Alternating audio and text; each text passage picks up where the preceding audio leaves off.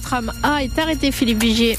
Oui, interrompu entre l'aéroport et Mérignac-Soleil à cause d'un colis suspect. On tient au courant de l'évolution, bien sûr, de la reprise du trafic dans le courant de ces prochaines minutes. Sur la route, vous êtes ralenti entre l'échangeur euh, de l'A63 et le pont François Mitterrand sur euh, le sud donc de l'agglomération bordelaise, chaussée extérieure de la Rocade.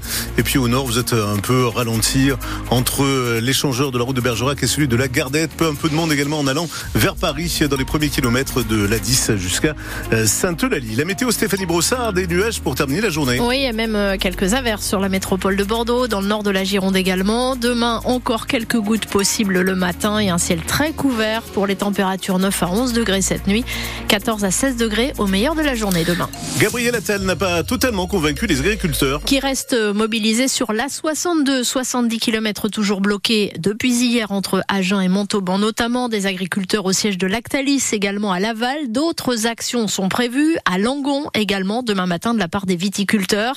À trois jours de l'ouverture du salon de l'agriculture à Paris, le Premier ministre a tenté de donner de nouveaux gages aujourd'hui pour en finir avec cette crise qui dure depuis des semaines en plaçant l'agriculture, dit-il, au rang des intérêts fondamentaux du pays et en assurant que tous les chantiers annoncés sont maintenant lancés avec par exemple une nouvelle loi Egalim promise d'ici l'été. Ce sera la quatrième en six ans, Sophie Ovigne, pour ce dispositif censé protéger le revenu des paysans. Objectif, renforcer le dispositif Egalim. Et c'est à une mission parlementaire de trouver comment y parvenir.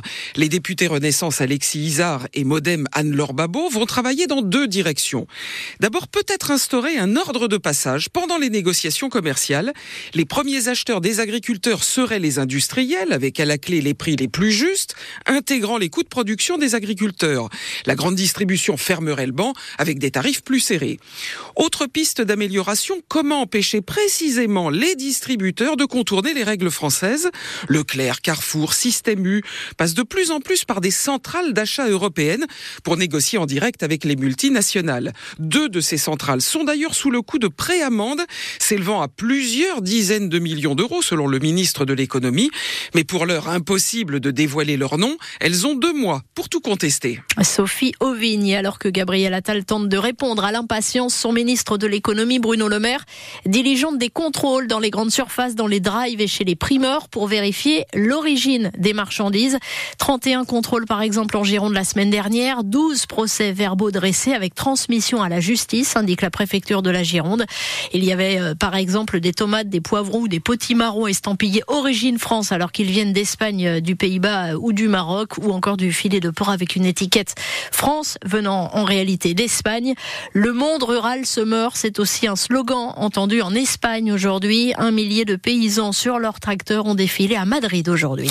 Aux résistants étrangers, la France reconnaissante. Le poète et résistant apatride Misak Manouchian, sa femme Mélinée et 23 compagnons d'armes entreront au Panthéon tout à l'heure à partir de 18h30, cérémonie présidée par Emmanuel Macron, le jour de l'exécution de Misak Manouchian par les nazis au Mont Valérien il y a 80 ans. Un homme présenté à un juge d'instruction cet après-midi à Bordeaux soupçonné d'avoir asséné un coup de poing à un autre qui s'est retrouvé au sol après une bagarre en discothèque à la plage à Bordeaux. C'était le week-end dernier.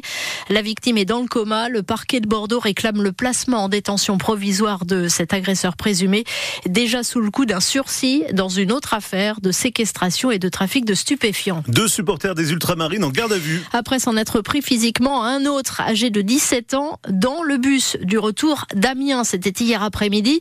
Altercation sur fond de divergence politique, précise le parquet de Bordeaux, en raison du soutien du plus jeune des supporters à Éric Zemmour et au Rassemblement national. La victime a été laissée euh, seule, torse nu et sans ses affaires au péage de Virsac où sa mère est venue le récupérer. Après Metz, le leader, c'est le deuxième Brest qui se dresse ce soir face euh, à Mérignac en match retard du championnat de Ligue féminine de handball et le rendez-vous est à 20h salle Jean Doguet à Bordeaux.